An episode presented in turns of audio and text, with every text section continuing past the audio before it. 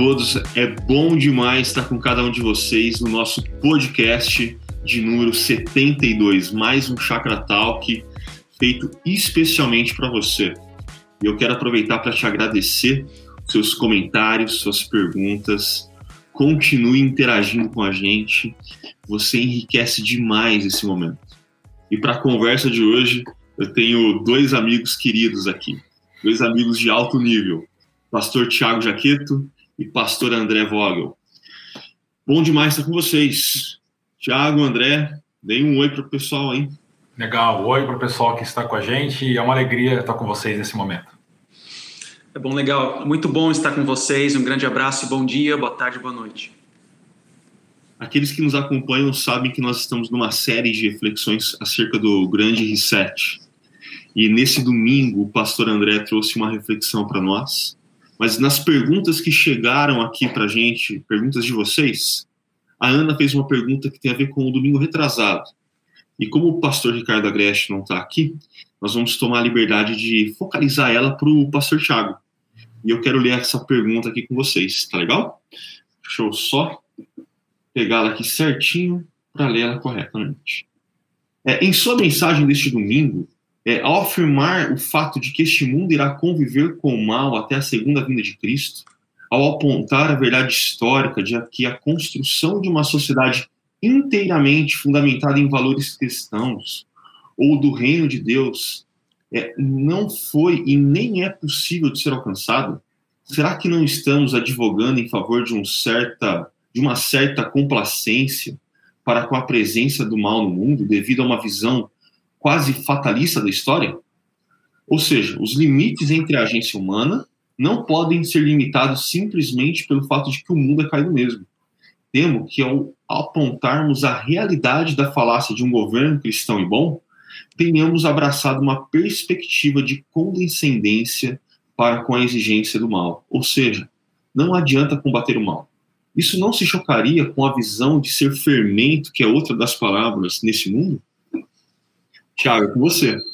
É, eu entendo a preocupação da Ana, mas é, eu diria que não, porque como o próprio Ricardo pontuou, numa, numa segunda dupla de parábolas, a parábola do grão de mostarda e, e, a parábola do fermento, como a Ana mesmo cita na, na pergunta, é, ele pontuou, o pastor Ricardo, sobre é, pequenos atos de bondade e de amor, que são atos ordinários e que Deus transforma em atos extraordinários. Então, para resumir, o que o pastor Ricardo é, nos ensinou é que não é possível nós criarmos macroestruturas políticas, ideológicas, para extirparmos o mal deste mundo. Isso só vai acontecer no final desta era a, através do próprio Deus. É o próprio Deus que fará isso. Não é possível a, humanos ou estruturas humanas fazerem isso. Mas na sequência, baseado na parábola do grão de mostarda e de fermento, o pastor Ricardo disse sim que nós podemos enfrentar o, o, mal não através de macroestruturas, mas dentro das esferas onde nós estamos, esferas de trabalho, esferas de relacionamentos pessoais, familiares ou assim por diante. E dessa forma, nós vivendo o evangelho e agindo com amor e com graça e com bondade, estamos sim enfrentando o mal dessa maneira, porque nós somos chamados para termos esse tipo de enfrentamento. Né? Então, não é uma posição fatalista, ah, desde que nós estejamos engajados no reino, ah, nas esferas onde nós estamos. Fatalismo e complacência seria o seguinte: alguém chega na sua empresa e a sua empresa tem problemas graves de comportamento ou problemas de desvio e cruza os braços e diz: "Ah, isso vai ser assim mesmo e eu não tenho muito, eu não tenho o que fazer aqui, então deixa para lá. Quando chegar lá no final dessa era, Jesus vai resolver isso. Aí sim seria uma atitude de, de complacência e de fatalismo. Mas nós somos chamados para, através de pequenas atitudes, uh, de atitudes ordinárias, nos engajarmos nesse enfrentamento. O Thiago, você usou uma palavra esferas, né?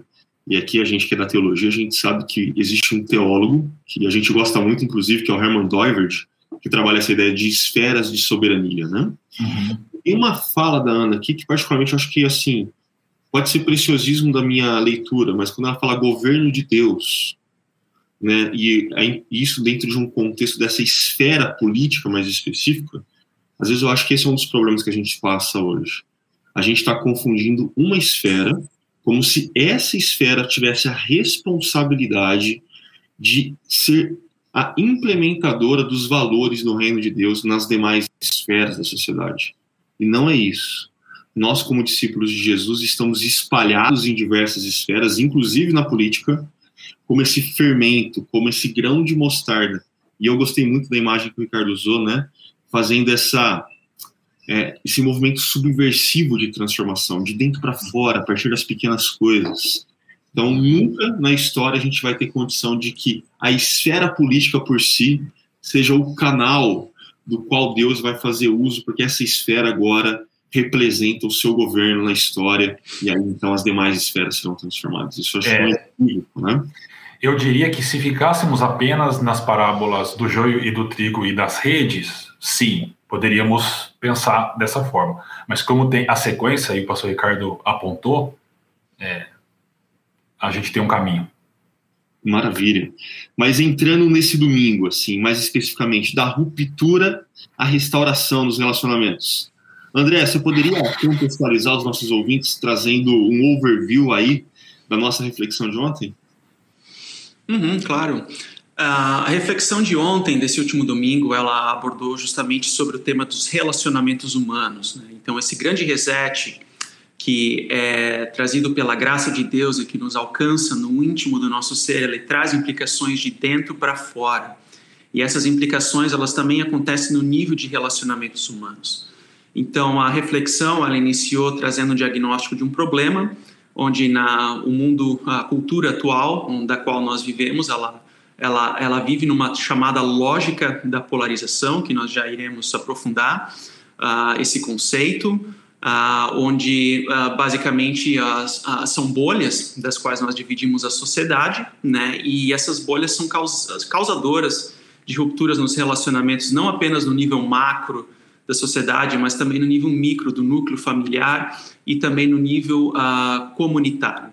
E como resposta bíblica a essa a lógica da polarização, então foi abordado sobre o texto de Efésios, capítulo 4, a parte final, onde Paulo ali ele traz uh, princípios muito práticos uh, de como que nós devemos restaurar e reatar relacionamentos. Então existem dois verbos ali centrais, que é o despir e o revestir, né, onde que ele traz princípios uh, de uma aplicabilidade muito dinâmica, assim, né, daquilo que nós devemos abrir mão e daquilo que nós devemos revestir em termos de construção de relacionamentos com os outros. Então, isso não é algo que nós fazemos por nós mesmos, mas é algo que, partindo da graça de Deus, porque Deus nos perdoou em Cristo, então nós somos movidos a perdoar e restaurar relacionamentos com o próximo. Então, esse é o paradigma da restauração, o perdão de Deus em nós que conduz ao perdão ao próximo.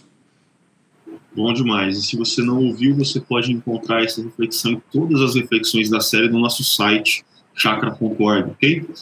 Mas vamos lá. É, você mencionou da lógica da polarização.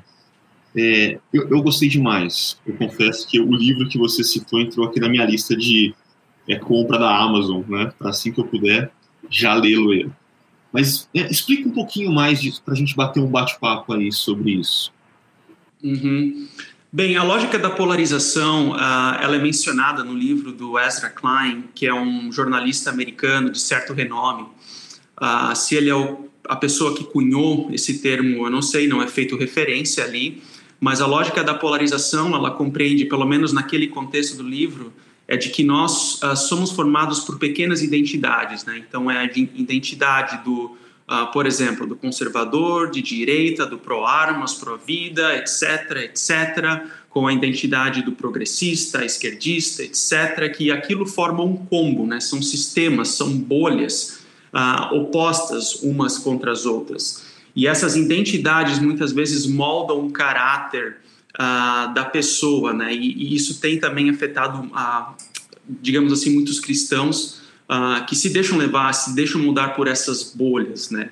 Então isso é, é um fogo cruzado da qual foi alertado, né? Porque a partir do momento que há uma discordância mínima uh, de uma pequena identidade contra outra, a que ela tem uma, uma capacidade de criar um efeito borboleta a ponto de causar rupturas em relacionamentos de longa data. Né? Então, assim, nós no acompanhamento pastoral a gente tem percebido isso de uma forma muito intensa e isso é muito perigoso. Então, a lógica da polarização é um diagnóstico do problema que foi trazido na mensagem e a gente precisa ter muito cuidado em relação a isso. Tiago, eu queria te ouvir um pouquinho. Uhum. Eu achei incrível essa ideia que o André trouxe para nós sobre a lógica da polarização, porque ela, ela realmente é muito clara hoje e ela gera uma sociedade de rótulos. Então, se a pessoa ela diz que ela é a favor da máscara, por exemplo, e o André até usou isso na mensagem, as pessoas já rotulam com várias outras características que às vezes aquela pessoa nem tem. Né? Mas porque ela é a favor da máscara, então ela é também a favor do, a, do aborto, às vezes, ou ela é a favor da ideologia de gênero, ela, ela vai votar na esquerda, mas às vezes não é esse o caso. Ela é a favor da máscara, mas ela tem outras posições. Então, gera muitos rótulos fáceis assim, e as pessoas rotulam e já dividem. Esse está comigo, esse não está comigo. Esse está comigo. É como se colocasse assim: uma, um, um rótulo verde está comigo, rótulo vermelho, amarelo, sei lá, não está comigo. Né? E uma outra questão que ele trouxe que eu fiquei pensando muito é, é na, no, no, no, caráter de negócio, né, de business que isso tem. Ou seja, no fundo, no fundo, as pessoas elas são consumidoras e elas estão sendo enganadas e pessoas estão ganhando dinheiro com essa polarização. Então, isso faz com que a gente pare. A gente pare para pensar, para sair dessa lógica da polarização e para deixarmos de, de, sermos manipulados por pessoas que estão ganhando dinheiro com isso. É muito interessante isso que o André trouxe para nós. Eu queria aproveitar esse tema para dar meus cinco centavos de contribuição nele, né? Porque eu acho que o, essa temática traz dois problemas, ao meu ver. O primeiro tem a ver com a questão das generalizações. Né? Eu sei que generalizações por si, às vezes elas apontam um, um tipo de tendência dentro daquele grupo, né? Então a gente realmente fala, nossa, eu, eu, vou sair do caso da máscara, talvez que eu acho que é um caso mais tranquilo, mas um caso mais crítico e delicado. Vacinas, né? A, a favor e contra a vacina. E aí a gente vai fazendo essas adições de pensamentos fora da temática né, acerca daquilo. Isso é uma generalização. Às vezes encaixa, porque está falando de uma certa tendência. Mas o problema é que nenhuma generalização dá conta da complexidade de uma pessoa. Né? Inclusive, mesmo quando a gente está pensando dentro de um recorte, dentro de uma polarização política. Então, esse é um problema. Assim, a gente está lidando com generalização, sabendo, esquecendo das complexidades que existem, da diversidade que existe dentro de cada pessoa. Né? Então, isso é um problema, esses rótulos, como o Thiago disse. Mas, para mim, o segundo problema, que é o maior, tem a ver com o que o André trouxe, que ele falou que a gente está lendo as pessoas com esses óculos, em vez de lendo as pessoas com os óculos da história bíblica. E nesse sentido, eu diria que esse óculos da lógica da polarização torna a gente míope de alguma forma, porque a gente vê as coisas apenas em preto e branco, a gente vê as coisas apenas de uma forma é, dicotômica, bipolarizada. E a gente reduz as pessoas nisso.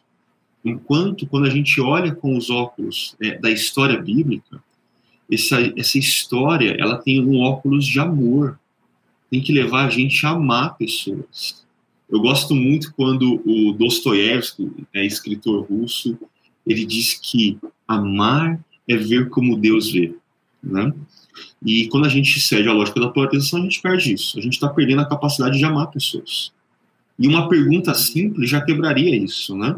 Você chegar para alguém que nas redes sociais discorda veementemente de você e você fazer a pergunta simples e sincera: como foi a sua semana?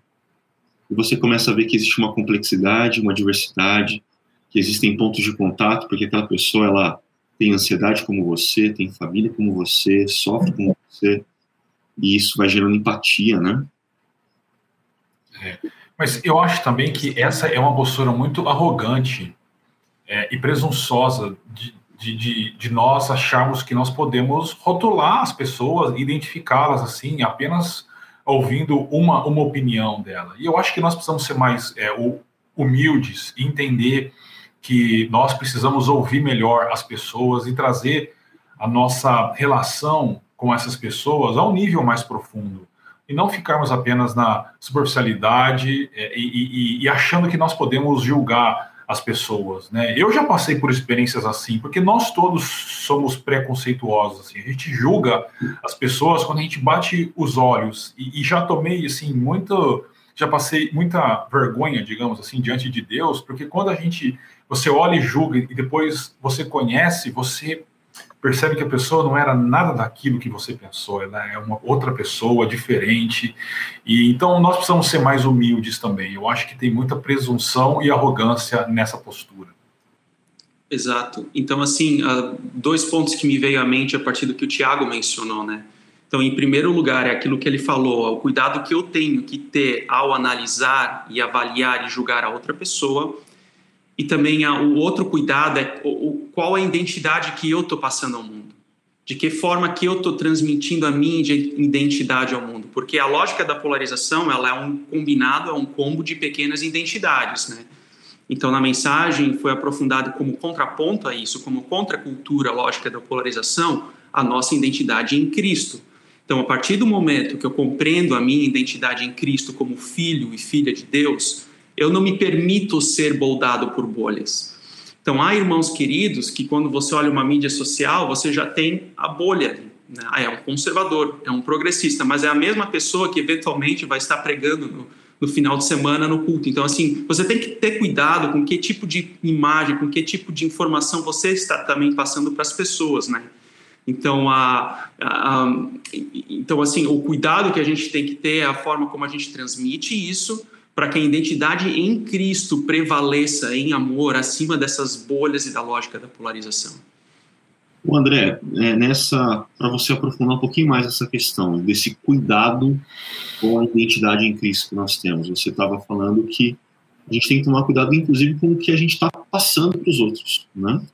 E quase no final da sua reflexão, você traz uma reportagem da Forbes com algumas dicas né? Inclusive, uma delas tem a ver com o que o Thiago trouxe, que é muito provavelmente a gente não sabe tanto quanto a gente acha que sabe, então humildade cai bem, né?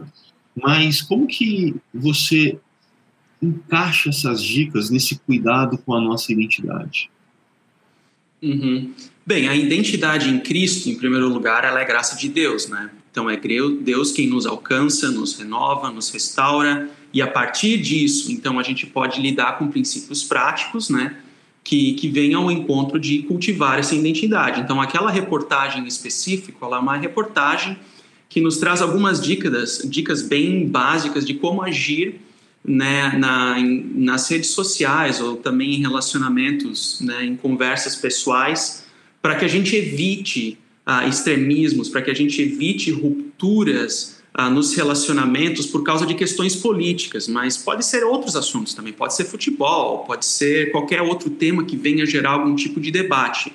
Então, não que a dica ela vai cultivar a minha identidade em Cristo, a minha identidade em Cristo ela foi dada por Deus.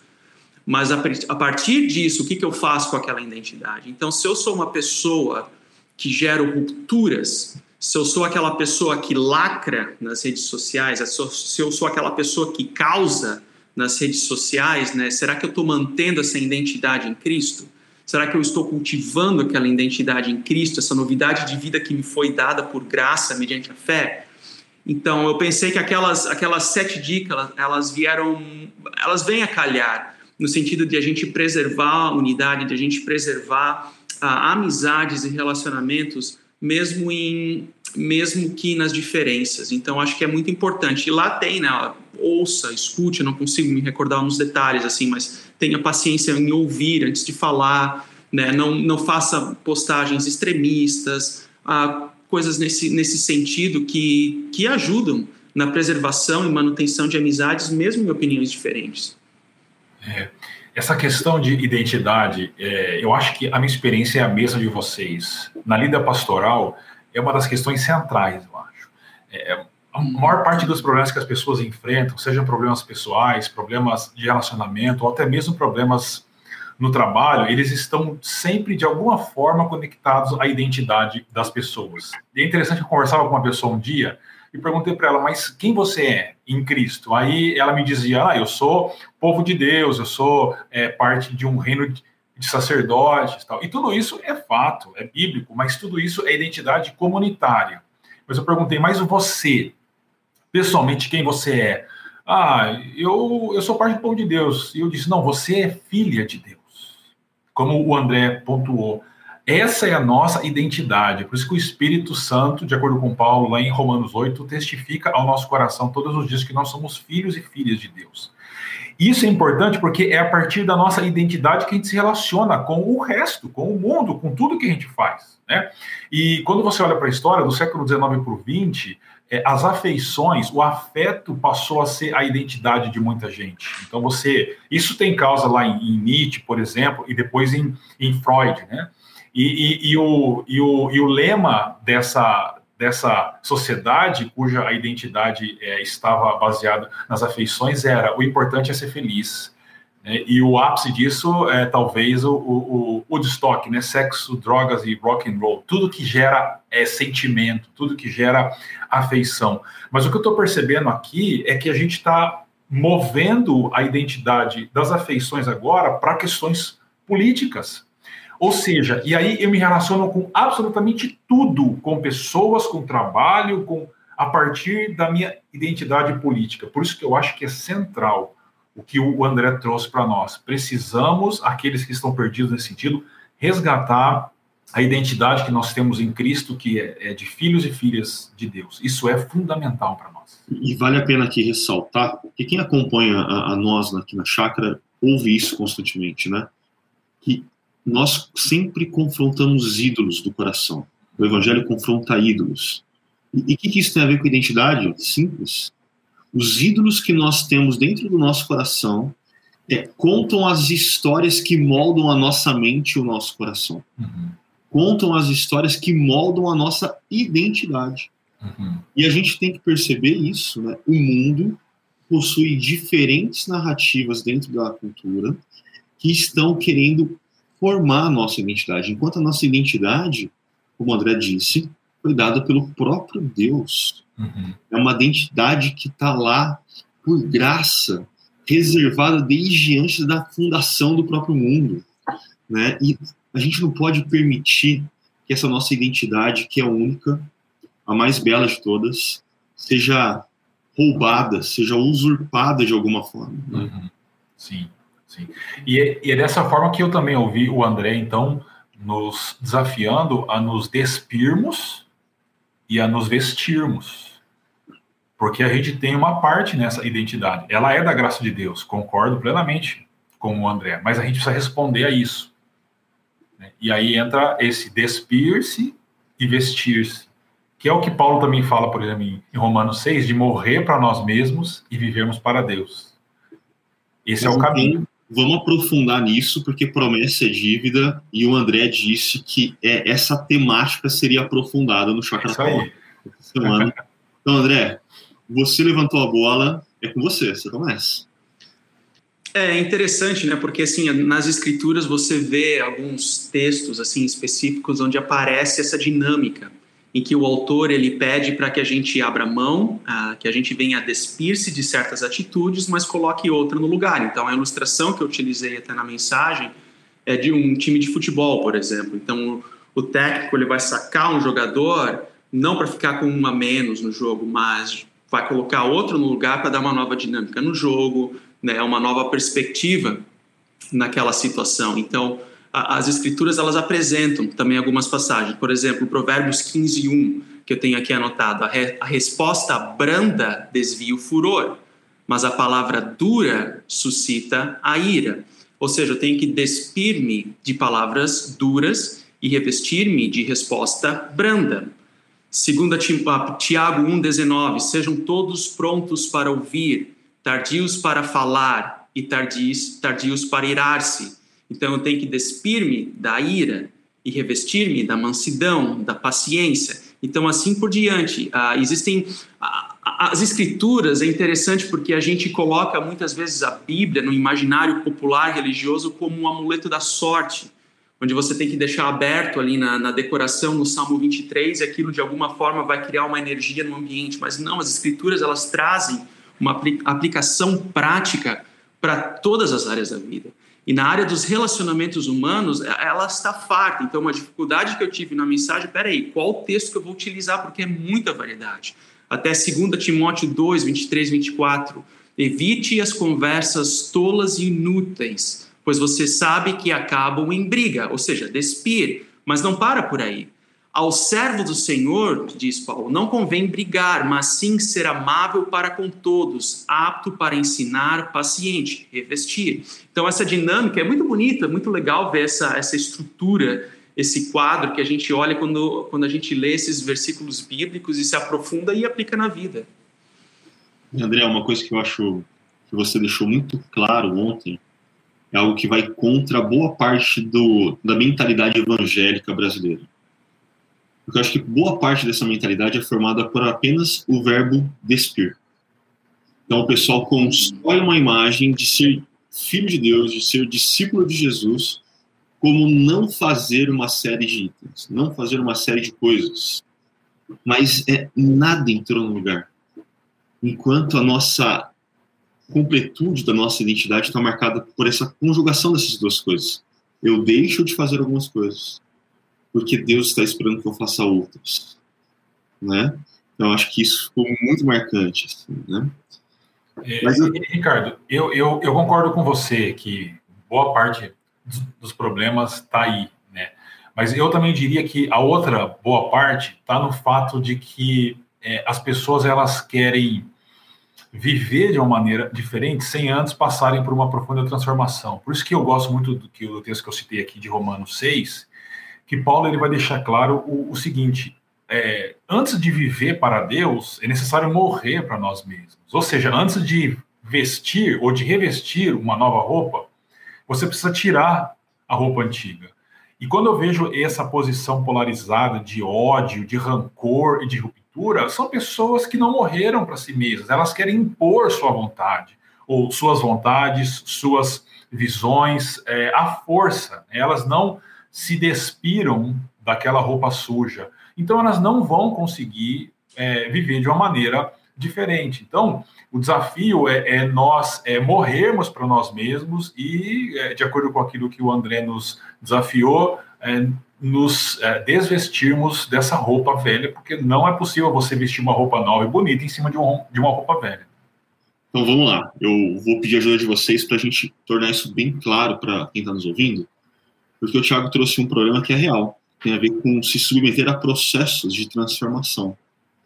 E, e assim, não foi uma pessoa que eu encontrei, duas, três, que além de ter dificuldade com essa questão do processo, tinha uma, um desejo muito imediatista.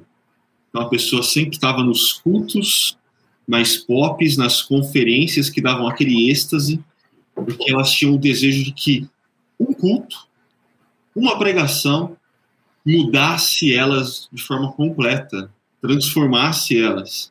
E elas, toda vez que você chega para conversar, fala: olha, mas você está fazendo esse movimento de se despir disso, para se revestir disso. E a pessoa, não, mas eu estou indo nesses cultos esperando isso, né? Então a gente está lidando com uma mentalidade equivocada, uma dificuldade com lidar com processos de transformação e uma expectativa imediatista de que coisas aconteçam de forma que Deus seja o único responsável por essa mudança, de certa forma. Mas como que é, quando a gente olha para as escrituras, esse processo de transformação? Como que a gente poderia explicar isso para quem está nos ouvindo? Uhum. É, a, a partir da sua fala me veio à mente que no período do doutorado eu tive um professor em que ele utilizava uma ilustração da cebola, a cebola cultural. E, e, ele trabalha que, que, que, que, a nossa vida é como se fosse camadas dessa cebola. Então, você tem uma camada da cultura, da onde você nasceu e cresceu, você tem uma camada das atitudes, você tem uma camada da, da, da sua criação uh, familiar, a uh, camada em cima de camada, e lá no centro, no âmago, está a cosmovisão. Muitas vezes, quando a gente olha para esses versículos né, que, que falam sobre o despir, o revestir, a gente quer mudar somente as camadas de cima, né? a gente quer mudar as atitudes. Mas a palavra de Deus ela nos encontra lá no nosso âmago, lá na nossa cosmovisão. E a partir do momento que ela nos encontra lá naquele íntimo, então todas as outras camadas elas geram um efeito de transformação. Então, a palavra de Deus, a partir do momento que eu entendo essa, essa grande narrativa e aonde eu me encontro nela, a forma como eu vou agir no mundo, ela ganha uma outra perspectiva. A partir do momento que eu compreendo esse processo né, da, da, da, da, da cosmovisão, da grande narrativa, a forma como eu me relaciono com os, com os outros ganha uma outra perspectiva. Quando eu compreendo a grande narrativa, eu reconheço o meu pecado e pela graça de Deus eu também abraço essa graça de Deus. Então, o processo é reconhecer o meu pecado, primeiramente, ser, reconhecer o meu pecado em oração, mas não ficar por aí. Agarrar-se à cruz de Cristo e à graça é, como forma de consolo e amparo. É. Eu só adicionaria, Ricardo, a ideia de, de, de, participação na vida comunitária. Então, eu vou tentar ser bem prático aqui. Né? Nós temos os nossos GPs e, e, eu já testemunhei isso. Então, pessoas se encontram virtualmente, por enquanto, é, e elas pensam diferentes, elas têm posições diferentes, elas têm histórias diferentes, elas têm anseios diferentes. Né? É, e mas naquele GP ela vai se deparar com alguém que pensa diferente dela, alguém que tem algumas visões um pouco a, a, a que vão por outro caminho, né, em comparação às, às perspectivas de, às perspectivas. E, e esse contato comunitário vai nos afiando. E eu acho que isso deve acontecer da seguinte forma: se você está participando de um GP e você tem suas posições e alguém que tem uma posição contrária a você começa a compartilhar algumas coisas, ao invés de você já se fechar e se armar, por que você não dá a oportunidade de ouvir? Por que você não se desarma e tenta entender realmente o que, que, ela, o que aquela pessoa está querendo dizer? Isso é um pouco de empatia somada à humildade. E isso vai gerar transformação. Porque se a gente passa a ouvir alguém que a gente sabe que tem uma posição diferente, a gente já, já se fecha e já se arma, a coisa não vai mudar. Mas se eu dou a oportunidade, digo, vamos, vamos tentar entender de verdade o que essa pessoa está dizendo, é, o, que ela, o que ela intenta, por que, que ela tem essas posições, eu vou dizer uma coisa. Na maioria das vezes, você vai se surpreender e você vai perceber que aquela pessoa não é uma inimigo, não quer o mal, não está sendo usada pelo diabo, pelo contrário. E você vai enriquecer a sua perspectiva e manter a relação com ela, ou se essa relação foi é, é, quebrada, né, você vai poder restaurar. Então, essa vida comunitária vai nos afiando desde que nós participemos com humildade e empatia. A sua fala, Thiago, me lembrou disso, né? É, o ferro com o ferro se afia, né? Uhum. Mas também me lembrou de uma outra expressão, essa não tem a ver com as escrituras, mas com um psicólogo, que ele cunhou um termo câmaras de eco. E ele usa esse termo para exemplificar como algumas narrativas, é, por mais que às vezes elas sejam incoerentes internamente e, e descoladas de, da realidade, elas têm é, moldado identidades. Então ele usa essa imagem como se alguém tivesse entrado numa câmera aonde existem pessoas apenas que dizem as mesmas coisas que ela. E quando elas dizem, é, a câmera reverbera, aumenta o som e a intensidade disso. Então, elas não apenas ouvem somente isso. O que elas ouvem de mais alto é isso. E isso vai consolidando uma identidade. Mas ele reconhece que pessoas que não têm essa disposição de chegar é, conversar com o outro, conjugar humildade com empatia, elas também estão adentrando em câmeras de eco. Elas também estão se fechando dentro de narrativas que estão moldando elas. E essas narrativas vão formando um conjunto de hábitos. E esses hábitos, muitas vezes, eles são distantes dos hábitos que a narrativa bíblica quer gerar em nós, que é a capacidade de amar, capacidade de se relacionar, de servir ao outro, né? É, e aí, já tocando em, em, algo que o André também trouxe para nós, bem rapidamente, é, o que me assusta é ver a igreja, que é um povo historicamente que sempre fez esse contato com o diferente e sempre soube fazer, né, sempre soube chegar numa cultura, entender, avaliar, se relacionar. Hoje parece que a gente perdeu esse, essa, essa possibilidade. Né? E se a igreja não é o povo, que o André frisou muito bem, onde é, esses relacionamentos apontam para o reino, apontam para o novo mundo que está vindo, onde a gente vai encontrar isso? A gente não vai encontrar isso em lugar nenhum. A igreja é a esperança para isso. Mas é, essa questão que você está apontando, Tiago, tem uma pergunta aqui que eu acho que entra dentro dessa temática, dessa dificuldade que nós estamos tendo que lidar no dia a dia. A pergunta é da Aparecida. E, André, fica atento que é você que começa ajudando aí a Aparecida, ok? ela está com um conflito em relação a questões políticas, quando envolve, sobretudo, evangélicos, é, manifestações por conta da pandemia, porque distanciamento social, os protocolos sanitários são furados.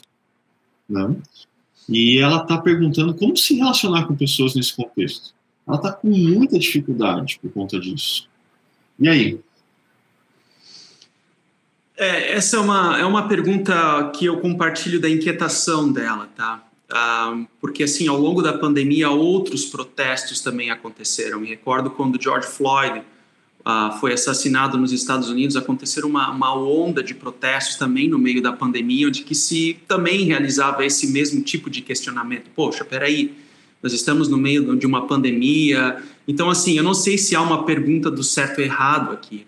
Eu só penso que, que, que a pessoa, o outro, ela, pelo fato de a gente viver numa democracia, ela também tem o direito de pensar o que ela pensa, mesmo que, ah, para mim, uh, e eu não estou nem concordando ou discordando daqui da colocação que ela fez, mas uh, por mais que aquela pessoa ela tenha, uh, ela pense totalmente diferente de mim, ela ainda tem o direito de expressar aquela opinião, ela ainda tem o direito de expressar aquela ideia. Então, nesse caso específico, assim, para mim, é, é, é, paciência, é ter calma, é de ter discernimento, uh, tratar o assunto com, de, de, uma forma em amor, de respeito. Uh, é a forma como eu compreendo e lido com esse, esse tema específico. Mas o que, que ela está colocando aqui dos protestos, eu penso que isso é, é o final da linha. Para mim, o problema está no início, naqueles que incutem ideias na cabeça da população. O Machado de Assis ele falava que existem dois Brasis: o Brasil oficial e o Brasil real. O Brasil real é do, do povo simples, do povo trabalhador, é o povo do eu sou brasileiro e não desisto nunca. O Brasil oficial é aquele Brasil cômico, é aquele Brasil que incute ideias na cabeça da população. Então, para mim, aquele, o que, que acontece nos protestos, às vezes de uma forma até mesmo impensada, é muito mais uma influência que vem de cima para baixo. E muitas vezes nós somos utilizados como, como mecanismos né, em, em situações uh, das mais diversas. Então não é nenhuma questão de, de me concordar ou discordar com esse ou com aquele tipo de agenda e protestos, mas eu penso que o discernimento ele, ele é muito importante. Se nós estamos no meio de uma pandemia, é conivente, é coerente fazer esse tipo de situação? Thiago, é com você agora. Bom, eu, eu, digo algo que eu disse em um dos nossos GPs. Eu tomei uma decisão, porque eu vi muitas famílias rompendo, sabe? Irmãos, pais e filhos. Isso é muito triste.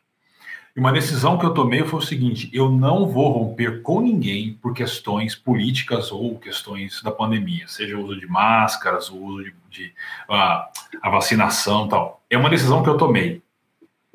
Eu posso discordar, mas eu não vou romper. Então, eu acho que isso tem uma relação com aquilo que o Ricardo falou quando ele pregou sobre as, as parábolas, de que o reino deve, é, ele, ele relativiza todas as outras coisas. Né? Então, sendo bem claro, assim, por exemplo, se eu, eu, eu entendo que tem que se vacinar, né? Eu me vacinei e vou tomar a segunda dose em, em breve. Mas eu encontro alguém que é um amigo ou um parente que, que, que não se vacina e, e, e é contra. Primeira coisa, eu deixo claro, cara, eu não vou romper com você por causa disso. E eu tento explicar para a pessoa, numa conversa é, bem amigável, mas se a pessoa não se convence, se ela se mantém do mesmo jeito, uh, eu mantenho a amizade com ela, uh, deixo claro qual é a minha posição, e eu acho que esse é o caminho. Né? Então, ah, talvez, por exemplo, pessoas que não querem usar máscaras, né, e a gente ainda está precisando usar. A gente respeita, as pessoas mantêm o distanciamento que tem que manter, mas eu acho que o ponto é a gente não pode ir para ruptura. Esse que é o problema. É, se a gente for para ruptura, a gente perdeu as pessoas. Então a gente precisa ter, como disse o André, paciência, bom senso, se posicionar de maneira é, correta e amorosa, mas decidir pela não ruptura. Porque tudo isso vai passar. E depois? Então a minha opção é pela não ruptura. É, vou compartilhar um pouquinho aqui da minha história para ver se auxilia a aparecer de forma bem prática, né? Eu sei que eu não sou um grande usuário de redes sociais, mas eu, eu posto e eu gosto de algumas discussões.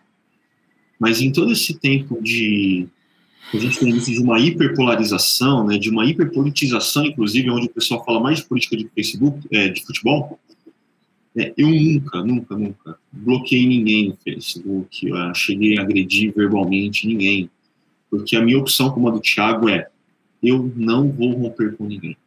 Tá? Agora, eu sei que a pandemia trouxe questões complexas, como ela está dizendo aí dos protocolos sanitários básicos, né?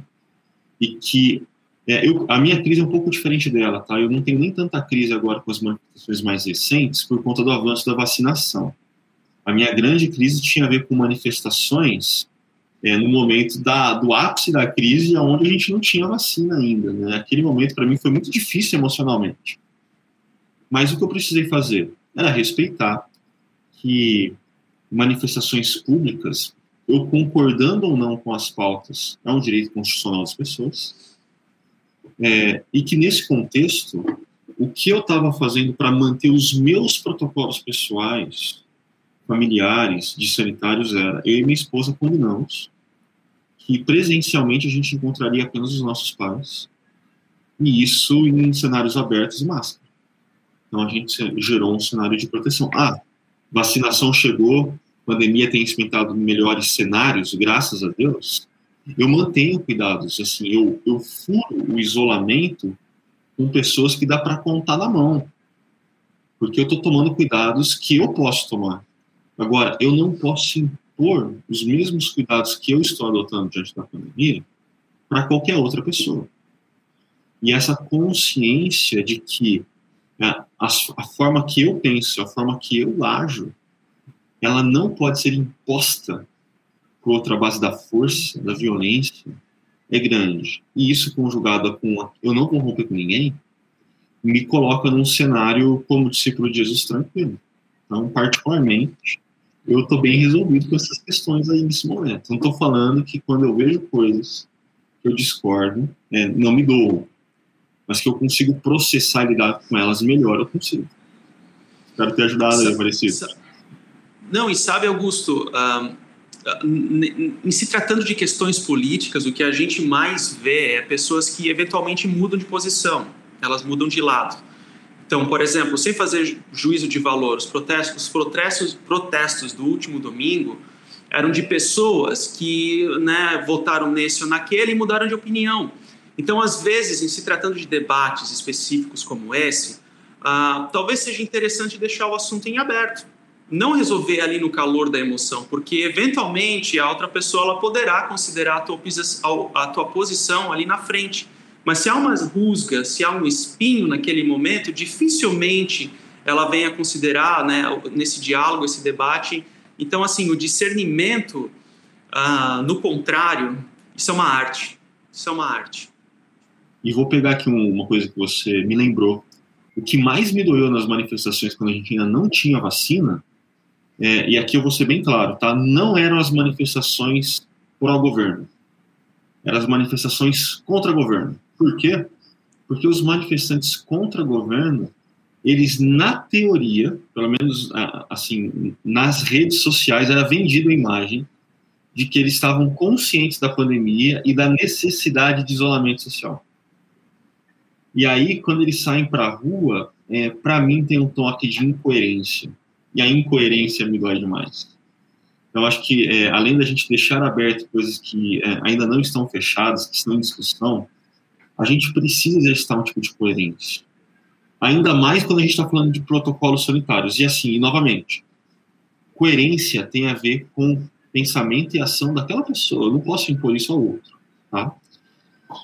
Ah, fecha parênteses. Acho que esse era um parênteses que eu queria abrir aí. Tiago, eu vi que você queria falar algo.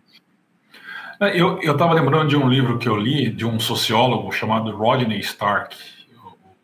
O, título do livro é Por que, que o cristianismo se tornou a maior religião do, em alguns séculos? É mais ou menos isso, é em inglês o título, mas em português que uma tradução livre é essa. E ele, ele apresenta é, razões é, sociológicas para o crescimento do cristianismo. E é interessante porque, como teólogo, pastor, a gente sempre pensa em razões bíblico-teológicas, que também são muito reais, claro. Mas é interessante pensar nas razões sociológicas. E uma das razões que ele, que ele traz, ele fala que em tempos de peste, ah, enquanto todo mundo corria da cidade, até os líderes das religiões pagãs, os cristãos corriam para a cidade para dentro da cidade, para cuidar das pessoas. Porque a gente tem que lembrar que não havia, uh, não haviam hospitais, não haviam vacinas, a, a higiene que existe hoje. Então, era um, era um outro mundo, né? Mas qual que é o ponto? O ponto é, para aqueles cristãos, as pessoas eram mais importantes do que qualquer coisa. Mais importante do que a peste. Então, ele está dizendo isso porque ele vai argumentar que o cristianismo crescia porque pessoas eram curadas da peste ou eram cuidadas por cristãos, e às vezes o caso era só de higiene, né? E aí elas se tornavam cristãs por causa disso. Então o cristianismo foi crescendo. Mas também, quando a questão era mais séria, é, cristãos que iam para cidades para cuidar dos doentes pegavam a doença e morriam também. Mas qual que é o ponto aqui? O ponto é, eu não estou dizendo que a gente tem que correr para onde está cheio de Covid para ajudar as pessoas, porque a gente tem uma estrutura diferente, graças a Deus por isso, de vacinação, de hospitais, de profissionais da área da saúde, e tudo isso ah, vem por uma forte influência do cristianismo também. Mas o meu ponto é, as pessoas são mais importantes, sempre. E eu vou bater na tecla de novo. Embora ah, tenhamos divergências, nós temos que optar pela não ruptura. Então, alguém que se posiciona contrário a você, senta com as pessoas e diz assim: olha, eu acho que você está errado por causa disso, disso, disso, mas eu não vou permitir com que a gente tenha um rompimento de amizades por causa disso. Né? E só para terminar, o André falou de um exemplo que ele, que ele, de uma situação que ele viveu, que ele foi em um, em um, em um velório, tinha uma pessoa lá sendo, sendo, sendo velada e o clima era de paz, mas as pessoas próximas do caixão estavam chorando amargamente porque elas tinham rompido de alguma forma com aquela pessoa que, que faleceu e ali já não dava mais tempo. Será que a gente vai passar por isso? Então, eu acho que a gente precisa pensar se existem pessoas que nós rompemos e se nós chegarmos à conclusão de que existe, nós devemos de maneira urgente restaurar esses relacionamentos, independente de qualquer coisa. Dizer, você pode continuar pensando do jeito que você pensa e eu penso diferente, mas nós não podemos ficar rompidos. Esse é o tempo para fazer isso e acho que é um, uma atitude urgente. Ô, Tiago, você falou de ruptura, né? E uma das perguntas que a gente tem aqui ainda para responder tem a ver com isso. O Alexandre, ele inclusive traz aí a reflexão do domingo anterior, onde o pastor Ricardo cita o Max Weber, né? E ele pergunta se essa questão de é, ações subjetivas mais agressivas não tem relação com uma idolatria do coração. Porque é como se você estivesse atacando o ídolo da pessoa na hora que você discorda numa conversa. E a reação dela é de um animal selvagem querendo proteger o seu filhote. E isso gera uma ruptura. E a pergunta dele, eu acho que vai nesse sentido, né? De como lidar com isso para que a ruptura não aconteça. E aí? É, só, só, bem rapidinho, que eu vou deixar a boa para o André. Eu concordo plenamente com o que ele fala na pergunta. Realmente são ídolos que nos levam à ruptura. Né? Ídolos que estão, como você bem pontuou há um pouco atrás, relacionados com a nossa identidade. Então, o resumo da ópera é: se a nossa identidade estiver em Cristo, nós dificilmente vamos romper. Uhum, uhum. E você, André? É, eu vou partir pelo mesmo caminho, entendeu? Uh, inclusive, Paulo, ele, né, no capítulo 4, como foi mencionado na mensagem, ele faz uma, uma antítese, né? Da, dos desejos enganosos do coração, do coração com ser semelhante a Deus em justiça. Então, no mesmo versículo, ou em dois versículos distintos, ele apresenta esse, esse contraste. E os desejos enganosos do coração é quando a gente mantém, quando a gente cultiva ah, quando a gente dá voz a esses ídolos do coração, mas ali ele adverte a gente para que a gente seja semelhante a Deus em justiça, ou seja, usufrua da mansidão, usufrua do, do, do discernimento, usufrua do, do, conhecimento em graça para transmitir graça aos que ouvem. Então, um comentário que eu ouvi, que eu li a respeito dessa, dessa passagem, que transmitir graça aos que ouvem é como aquela música suave, aquela música boa que a gente gosta de ouvir, nos deixa tranquilos. Então, assim, a minha presença no ambiente, que tipo de reação ela traz? Ela traz, ela traz ira, ela traz desconforto, ou ela é música às pessoas que estão ao redor? É, eu vou tentar dar a minha contribuição em dois sentidos. O primeiro é cuidado. Porque eu acho que qualquer pessoa que chega e fala, não, eu estou rompendo, eu estou optando pela ruptura com aquela pessoa, porque ela é extremamente rígida para com o pensamento ideológico político dela, é, ela sem perceber, ela também está optando por uma rigidez no seu pensamento político ideológico né? Porque se ela está falando que aquilo é muito importante para o outro, mas ela está rompendo, quer dizer que aquilo também ganhou um status dentro do coração dela, que assim como no outro pode estar tá, é, flertando, beando a idolatria. Então, cuidado, né? Cuidado. Uhum. Acho que a gente olha muito para o outro e olha pouco para o nosso próprio coração nesse sentido, né?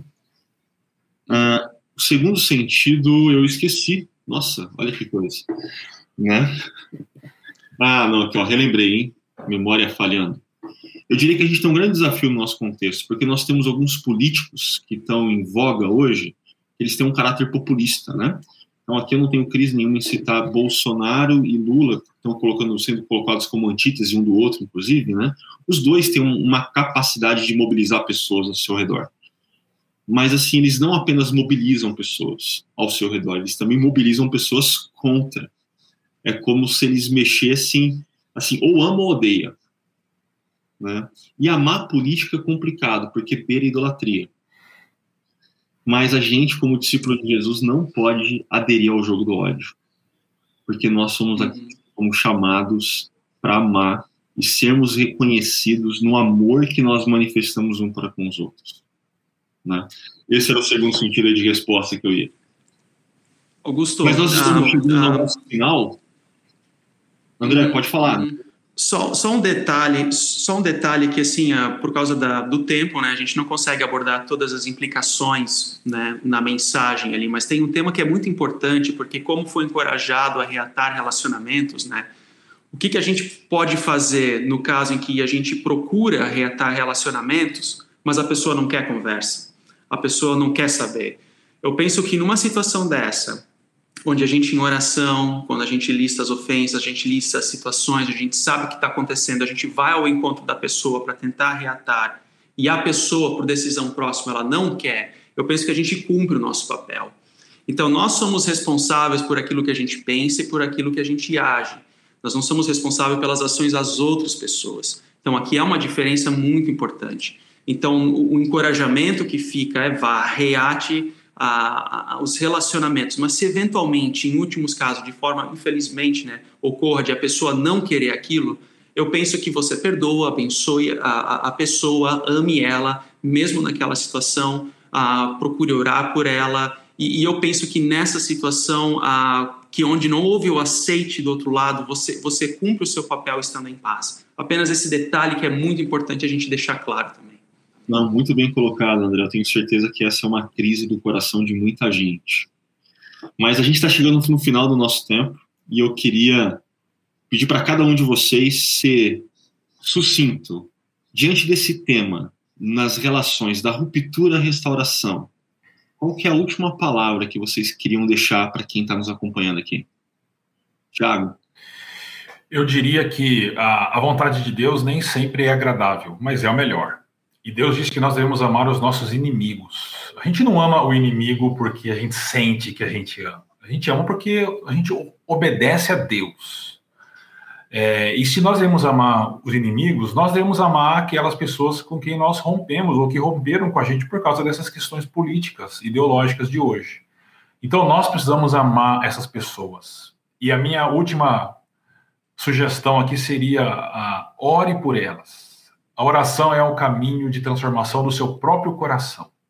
À medida que você vai orando por uma pessoa que rompeu com você, que você tem sentimentos contrários a ela, no começo você vai engasgar um pouco, mas à medida que você vai orando, o próprio Deus vai tirando do seu coração todo sentimento contrário, porque você não consegue odiar uma pessoa pela qual você ora. No começo, sim, mas isso vai mudando o seu coração. Então nós precisamos amar essas pessoas.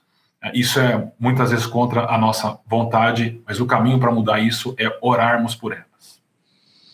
E você, André? Uhum, uhum. É, algo que me vem à mente é que se eventualmente alguém que está nos acompanhando né, nasceu e cresceu num lar disfuncional, num lar agressivo, num lar crítico, né, com carências básicas de necessidades afetivas, fica muito difícil ouvir né, essa questão, né, como que eu vou fazer algo que eu nunca recebi? Então aqui é importante a gente compreender que a palavra de Deus ela nos transforma de dentro para fora, independente da nossa história. Então, se essa é uma realidade, uma situação de vida da qual você veio, da qual você vive, né, a, a, família estendida, ou seja, a igreja, ela também é um ambiente da qual ela, supre algumas carências que o lar natural ela, ela nos ofereceu, como o amor, a afetividade, né, lideranças, como lidar com os problemas da vida. Então, assim, exerça a sua espiritualidade, além daquilo que o Tiago já falou, né, de orar pelo inimigo, exerça a sua espiritualidade no contexto de uma comunidade, no contexto da comunidade cristã. Nós estamos falando aqui primariamente com o pessoal, com o povo da chácara comunidade, mas aqueles que nos acompanham de outros contextos, exerça a sua a espiritualidade uh, dentro de um contexto de uma comunidade e, claro, segundo a partir da palavra de Deus, que traz princípios práticos para o crer e agir no mundo. Muito bom. É, a minha última palavra seria: essa lógica da polarização gerou rupturas na nossa nação, nas nossas famílias, nas nossas amizades, nas nossas igrejas. Mas o apóstolo Paulo diz que Deus é aquele que está reconciliando consigo todas as coisas mediante a morte e ressurreição de Jesus, e que nós que fomos reconciliados com Deus, nós tivemos a nós delegados, otorgados o ministério da reconciliação. Nós precisamos, no meio de tantas rupturas, sermos agentes da reconciliação do próprio Deus. Queria agradecer ao pastor Tiago, ao pastor André por esse tempo juntos, muito bom. Agradecer ao Áquila, que está sempre presente aqui nos bastidores, auxiliando para que esse podcast sempre aconteça agradecer você que está parando para nos ouvir e te lembrar que você pode comentar, você pode enviar sua pergunta através do chakra.org talk e que nesse domingo nós continuamos a nossa série de reflexões acerca do grande reset. Você pode nos acompanhar online ou presencialmente, 9, 11 e 19 horas. Para você que quer estar presencialmente com a gente, você tem que fazer a sua reserva no chakra.org barra reencontro. Ok? Nos vemos domingo. Um abraço e que Deus te abençoe.